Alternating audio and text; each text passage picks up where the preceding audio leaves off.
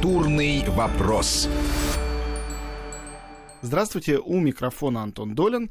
Сегодня мы будем говорить э, об одном из, наверное, самых э, нашумевших уже фильмов этого года, российских фильмов, несмотря на то, что этот фильм пока что видели только зрители Московского кинофестиваля, где он был представлен в конкурсе, никаких призов не снискал, хотя о нем очень много писали и говорили, и он понравился очень многим критикам. Речь идет о картине э, «Милый Ханс, дорогой Петр». Это третья режиссерская работа Александра Миндадзе, знаменитого советских времен сценариста, который в последние годы активно занимается режиссурой, работает самостоятельно, а не с Вадимом Абдрашитовым, с которым он делал фильмы раньше.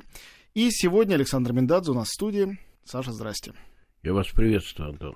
Поздравляю с премьерой, как бы то ни было. Вообще, как ваши ожидания, если какие-то были по поводу вот такого показа на Московском фестивале, они как-то оправдались? Это было хорошо? Э, люди, с вашей точки зрения, как-то адекватно восприняли фильм? И вообще увидели то, что вы хотели, чтобы они увидели? Э, ну, я не могу судить доподлинно э, с социологической точностью, но, в общем, по-моему, да, и я этого и хотел, чтобы в Москве как можно больше людей, хотя бы в рамках фестиваля, хотя бы в общем э, специальных в каком смысле людей, увидели эту картину. Что и получилось. Это было моей целью в условиях того, что, значит, ну, прокат Э, сейчас э, это знак вопроса вообще для любой картины. Поэтому вот я вполне, вполне удовлетворен. Призы для меня, так сказать, в общем, второстепенные, и я особенно и не ждал, э, значит, никаких поощрений со стороны жюри. Для меня было главное картину показать. Скажите, а ну вот вопрос, он такой наивный, он часто возникает у моих каких-то читателей, слушателей, они вот напрямую его задают. Если понятно, всем уже известно, что человек, который снимает авторское кино, какое-то радикальное кино в России сегодня, не может претендовать на то, чтобы у него будет действительно большая аудитория. То есть люди не хотят видеть это в основном, а хотят видеть какие-то развлекательные фильмы, будь то комедии, боевики, все что угодно. А вот вы, режиссер, беретесь и делаете это, вкладываете в это годы работы, труда, усилий, в чем эта задача? Это разговор художника что, с самим собой или с какой-то другой публикой, которая живет не в России, а где-то? Или с какой-то публикой, которую надо вытаскивать в кинотеатр? Она там не была уже там 10 лет, а вот теперь с этим фильмом обязана просто будет пойти. Какие внутренние цели ставятся? Или вообще так вопрос не стоит?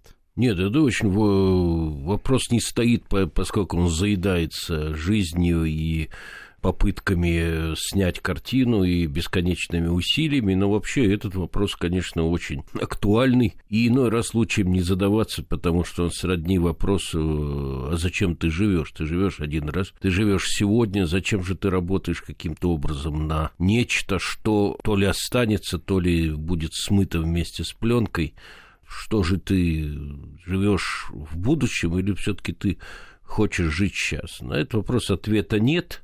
Э, ну, видимо, я не могу этого не делать. Я уже выбрал эту профессию давно. Я не могу этого не делать. Э, что касается зрителя, то я понимаю, что если я есть такой человек на свете, значит, еще есть какой-то другой, третий. Вот для этого зрителя я и работаю. Раньше таких людей было гораздо больше, когда мы работали с Абдрашитовым. И, э, кстати сказать, всегда были вопросы об у вас ограниченная аудитория, у вас ограниченная аудитория, это кино не для всех. Там любой становился поезд, там парад планет, тем более, и так далее, и даже Плюмбом при 20 миллионах зрителей всегда были вопросы. У вас, да, у вас ограничен. Но этот ограниченный зритель был довольно, значит, обширный, охват был очень большой. Сейчас он, конечно, исчезает, исчезает, исчезает. Ну, в связи, в общем, с цивилизационными процессами это происходит не только у нас в стране, это происходит во всем мире. Это, в общем, штучная продукция, она, ну, кто-то ходит в консерваторию, ну, зал-то маленький а там стадионы, где поет э, какой-то певец популярный.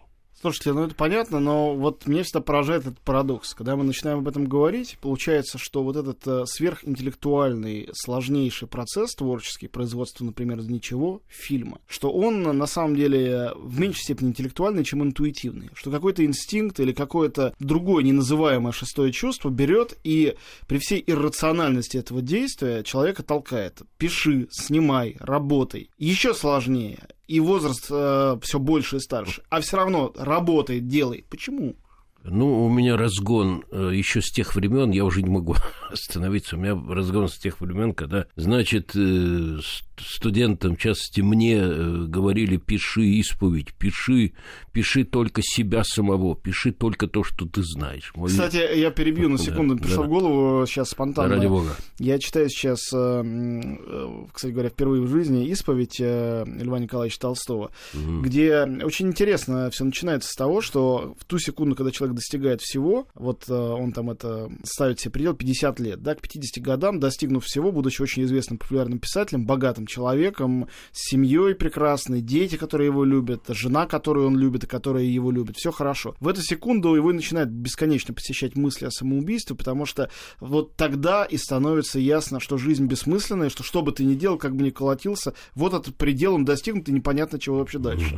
Да-да-да. Это да, это то, что от этого лучше отвлекаться тем, что делать э, сказать, что-то, что ты не можешь не делать, а в паузах между этим, чего ты не можешь не делать, тебе становится очень плохо, тоскливо, ты начинаешь э, болеть психический, да и физический и так далее. Поэтому лучше, конечно, работать. А у меня разгон, поскольку еще из идеалистических времен, еще с рецензированием моего сценария дипломного Геннадием Шпаликовым, у меня давний э, разгон того, что человек должен реализовать себя. Это еще советские времена, так сказать. Вот оттуда пружина, поэтому я уже не могу остановиться.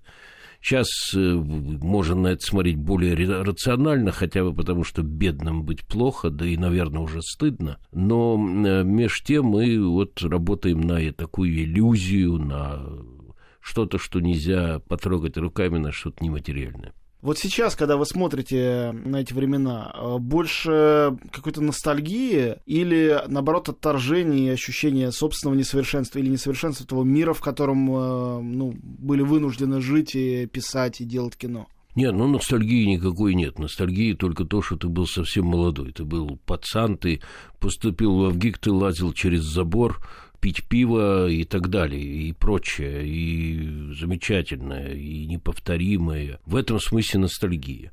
Ну, можно, если говорить серьезно, ностальгия может быть потому, что в этой извращенной абсолютно системе и только у нас на зависть э, человек, закончивший в ГИК, приходил с дипломом на студию, и для него были уготованы там по шесть единиц в каждом объединении короткометражных фильмов. Ему просто не могли не дать снимать. То есть э, не было угрозы безработицы, говоря Нет, проще. безработица вообще не имела права э, существовать, потому что если человек закончил вуз, вот он поднимает руку с дипломом, значит, его должны трудоустроить. Ну, ностальгии нету, совершенно все меняется, совершенно ты становишься другим, сегодня другой подход к реальности, сегодня, мне кажется, так сказать, он более радикальный, ну и прочее. Прочее – это отдельная совершенно история, это твой, в конце концов, какой-то рост, если он происходит. Как вы смотрите на свои э, ну, первые фильмы? Взять там первые 3-5 фильмов, которые вы делали вместе с Абдрашитовым, с нежностью, с каким-то раздражением. Вообще, часто ли вам доводится с ними столкнуться? Вы их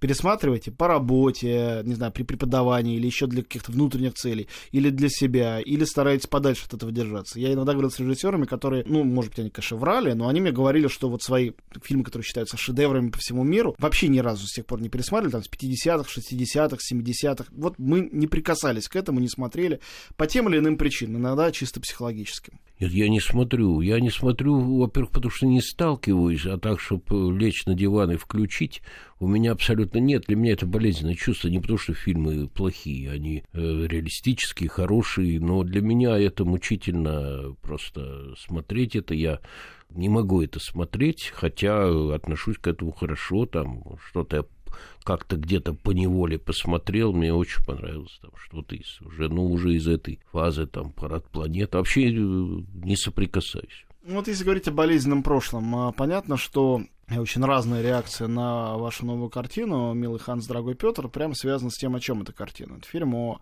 1941 году, о моменте перед началом Второй мировой войны, прям в канун, когда в рамках пакта Молотова-Риббентропа происходит сотрудничество немецких инженеров с э, советскими рабочими, тоже инженерами на советском заводе.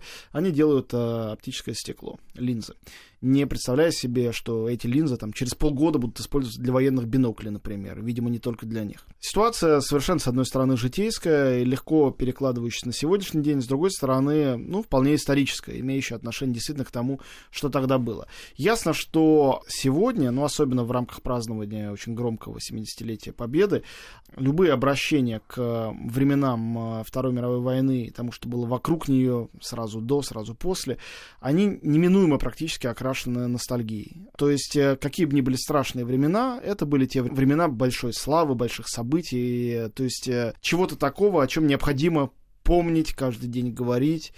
А что определило ваш э, совершенно другой подход к этому и выбор темы, выбор сюжета и выбор персонажей? То есть совершенно какой-то перпендикулярный э, любым трендам и течениям, которые сейчас э, в отношении к той эпохе используются? любыми людьми, вне зависимости от того, делают это на госбюджет какой-то колоссальный блокбастер или делается даже небольшая, скромная, интимная картина, переживательная. Тоже обычно это совершенно по-другому выглядит. Ну, определенно то, что это, в общем, ре, реальные все истории, и действительно, это все документы, это все дневники, которые я, конечно, изучал, это архивы. Не говоря о том, что точно так же наши советские люди, буквально впритык, буквально в начале июня 1941 года работали в Германии, ну как работали, закупали закупали аппаратуру, закупали там какие-то заводские всякие агрегаты там и так далее, и так далее. То есть это, это был абсолютно параллельный процесс. Это были весы, эти здесь, те там. И поэтому это была совершенно реальная история. Меня э, волновало, что где-то в памяти чей-то рассказ, что кто-то где-то читал, или это самое только то, что какой-то человек, э, немец, пишет, что он э, въезжал во время уже начала войны как раз в те места, где он только что был по вот инженерным всяким, значит, целям. Вот там он был, а сейчас он въезжал, и э, однополчане удивлялись, откуда он знает эти улочки, эти повороты, все. А ему мерещилось все время лик женщины и так далее в этих кустах. Он там бывал. У нас в гостях Александр Бендадзе. Мы прерываемся буквально на несколько минут, сейчас вернемся. Культурный вопрос.